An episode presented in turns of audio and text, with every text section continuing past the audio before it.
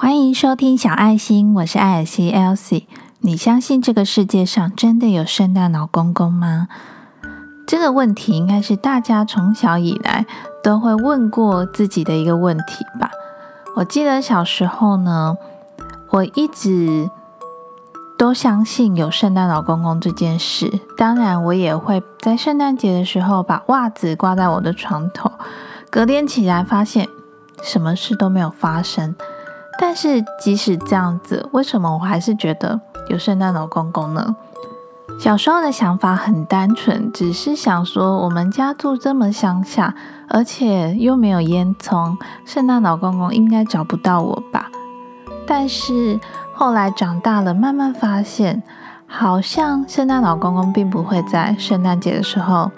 挨家挨户的驾着那个麋鹿车来发礼物。但是呢，在国中的地理课上介绍到北欧呢，它其实是有一个圣诞老人村吗？就是那个村庄里面真的有圣诞老公公，而且呢是一个可以让大家去跟他拍照，就跟你想象中的圣诞老公公的样子是一样的。然后呢，那个地方它其实还有来自各地的翻译，就是精通各国语言的，所以呢，你其实只要把信寄给他，然后希望得到他的回信的话，他好像真的就会回信给你。所以呢，我一直相信着这世界上真的有圣诞老公公的存在啊，只是可能他没有办法像故事里面讲的一样，一挨家挨户的送着礼物来到你的家吧。如果圣诞老公公变成牌卡上的图案，那这又代表着什么意义呢？如果你是有持续收听小爱心的听众，应该都知道，我之前呢会使用内在小孩童话疗愈卡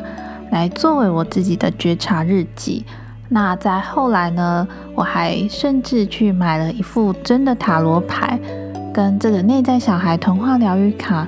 做搭配来连接。那这个内在小孩童话疗愈卡呢，它很特别，它其实是用童话故事的方式。但是它一样是七十八张牌卡，跟塔罗牌一样，原型也是塔罗牌，但是它就有点像是塔罗牌的变形吧，就是用比较有趣的方式来表达它的意思。那这副牌卡中呢，有一张牌，它的牌面的图案呢，就是一位圣诞老公公。这个牌的名字呢是水晶指引者圣尼古拉。我自己呢，就是一个非常喜欢圣诞节的人，但是我知道这世界上有一些人，他其实没有这么喜欢圣诞节，因为圣诞节到后来呢，就变成比较像是商业模式，一直会推出什么圣诞节商品啊，变成是商人要推销他的产品的一个行销方式吧。那我们都知道，圣诞老公公呢，他其实是住在北极的。北极呢，在地球里面就像是地球灵性上头部中心跟入口，所以呢，抽到这张牌呢，它其实要代表说，我们要去连接物质界跟灵性世界，去追求更多的智慧，在地球上创造丰盛。这个很有趣哦。如果说我们每一个人都是一颗星星，星星不是有五个角吗？那我们可以把五个角最头顶的那个角，想象成是我们的头；那旁边的两个角呢，想象的是我们的手；最下面的两个角呢，想象的是我们自己的脚。那这个星星呢，其实就像是我们每一个人的灵魂，灵魂在这个世间的五角象征。每个人的灵魂呢，其实就像是一颗星星一样，存在这个世界上。我想接下来你应该会很好奇，我到底有没有抽出过这一张牌卡吧？我还真的有抽过，不过呢，这个牌卡呢不是为我抽的，而是为我老公抽的。在我学习抽牌卡的过程中呢，我老公一直都感觉兴趣缺缺吧，他不懂我在做什么，但是我就问他说：“哎，你要不要也来抽一张牌卡，试试看嘛？”搞不好你会抽出你想象不到的东西，然后呢，我就请他抽出一张牌，他抽出的牌呢，就是这张圣诞老公公的牌。抽到这张牌呢，其实真的很不错，因为呢，它就代表说你已经从许多地方得到赐福。那他建议的呢，就是去看看你所拥有的丰盛和善意之景，那是你身边呢随时供你取用的福气。我看到书中写的这段话的时候，我就看着我的老公，然后说：“哎，你身边有随时取用的福气，耶，该不会就是我吧？”我就笑他说：“其实你身边的丰盛跟善意，就是因为娶了我，娶了我之后，让你身边随时都有供你取用的福气，这是一张大好的牌耶。”然后我的老公就想说：“嗯，对呀，我的身边已经什么都拥有了。”他其实是一个不喜欢去算命的人，因为他怕算命，如果说了他不好，他其实会挂怀在心里很久。所以呢，他宁可都不要去碰触，也不要让这些算命啊或是什么讲的话影响了他自己内心的决定吧。我自己呢，在帮听众啊做远距排卡的排卡回复的时候，也常常跟这些听众们说。其实抽牌卡呢，只是想要给你一个思考的方向，并不能够代替你做决定。因为我希望你遇到的问题，你的人生呢，都是由你自己去选择、自己去面对的。不要把决定权呢交在任何一个其他人的手里吧。那讲到圣诞节呢，我们的印象可能就是会约自己爱的人一起吃个大餐，或是跟朋友举办一下交换礼物。那我觉得这些活动呢都是非常有意义的，因为你会分享你们之间的爱。另外呢，你可能在交换礼物的时候，你会想着你要送他什么礼物，用心的去挑选，甚至会幻想说抽到你礼物的那个人是不是因此而感到很开心。所以呢，在圣诞节的这个日子呢，会让我们学会去感谢、感恩，而且呢，会乐于分享你所拥有的东西。那这跟这张牌要给我们的意思呢，也蛮像的，就是要做一个慷慨跟仁慈的人，并且做一个永葆感谢之心的人。其实你仔细去想一想，你的一生到现在已经得到了很多福气了，而且你身边真的已经拥有了太多太多。只要你仔细的去想，你就可以发现了，你其实已经拥有很多的。爱呀，很多的喜悦了。那如果我们已经拥有这么多，我们又愿意把这些我们拥有的东西分享出去、给予出去的话，其实分享出去的快乐呢，是比自己拥有还要更加倍的。像我一开始呢，也是自己先抽牌卡做自己的觉察日记嘛，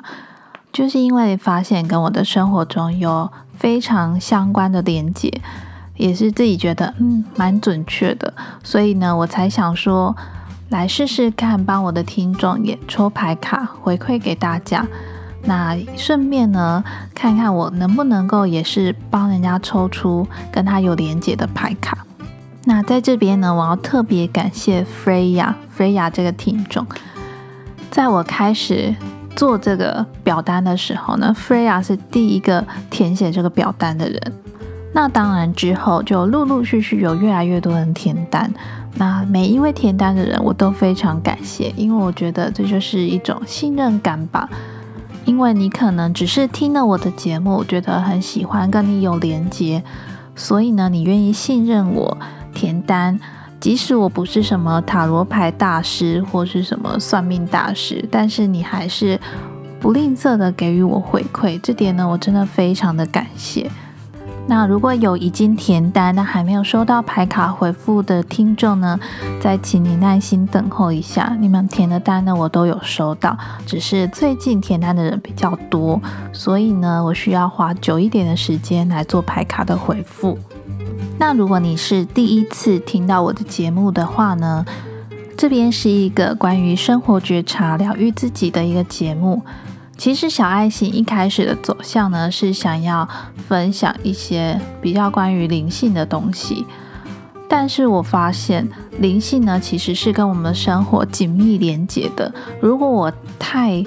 focus 在灵性那一方面，没有跟生活做连接的话，我觉得可能有一些人会没有办法有共鸣。所以呢，我后来节目的走向呢，就是偏向把灵性跟生活连接在一块，借由自己生活中的觉察呢，慢慢去找到自己的一些问题，然后呢，去了解自己，改善它吧。因为我们每个人都想把自己的生活越过越好，越过越充实。那最近呢，我收到一位听众的留言，这位听众呢是来自马来西亚的。其实我非常开心收到他留言，因为原来我还有海外的听众诶。那他说呢，他是在 Spotify 通过推荐才看到我的 Podcast。嗯，他有给我一些建议，就是他说听了几集，发现有时候让他感觉好像在念稿，不过也不是每一次，有时候而已。如果你是听了比较前面的集数的话，的确那时候我是真的有写稿，因为那时候刚开始做，所以呢，我很怕自己讲不出话来，所以我就会先写稿。可能也因为这样的不流畅，让你觉得有念稿的感觉吧。不过比较后面的集数呢，我就没有再写稿了，因为我就是靠着自己想说的主题，然后去做发挥。我觉得这样讲起话来呢，会比较自然一点，不会让人家有念稿的感觉。那也很谢谢你喜欢我的节目，喜欢我的声音。有一些听众呢会留言给我说，他觉得听我说话很像在听一位朋友讲话一样。那我也希望呢，你收听我的节目呢，会让你觉得有一种很舒服、很疗愈的感觉吧。每个礼拜来收听，那听我说说话、聊聊天，顺便做一下自我觉察练习。那讲到这边，那我们这礼拜的自我觉察练习呢，就是相信是具有魔力的。只要你愿意相信，你就会愿望成真、梦想成真。就像呢，我一直相信着这世界上真的有圣诞老公公的存在一样。如果你喜欢小爱心这个节目的话，别忘了订阅小爱心，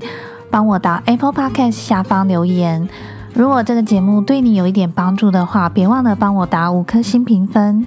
分享给你身边觉得会有需要或会感兴趣的朋友，让他们也能够听到小爱心这个节目。你的订阅、留言、打新评分跟分享呢，都可以帮助这个节目的排名更往前面推进，也就有机会让更多的人知道这个节目，帮助到有需要的人。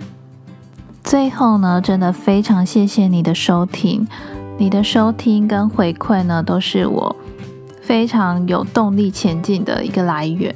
如果你也有在使用 IG 的话呢，也别忘了到。IG 上面追踪我，我的账号是 The Potato Elsie，你可以到 IG 上面搜寻小爱心，艾草的爱，心心的心，就可以找到我喽。我有一些生活动态跟一些觉察日记，都会分享在我的 IG 上面。也希望呢，你的 IG 上面跟我做互动留言哦。那距离圣诞节呢，还有一个礼拜的时间，如果你还没有想到要做什么的话，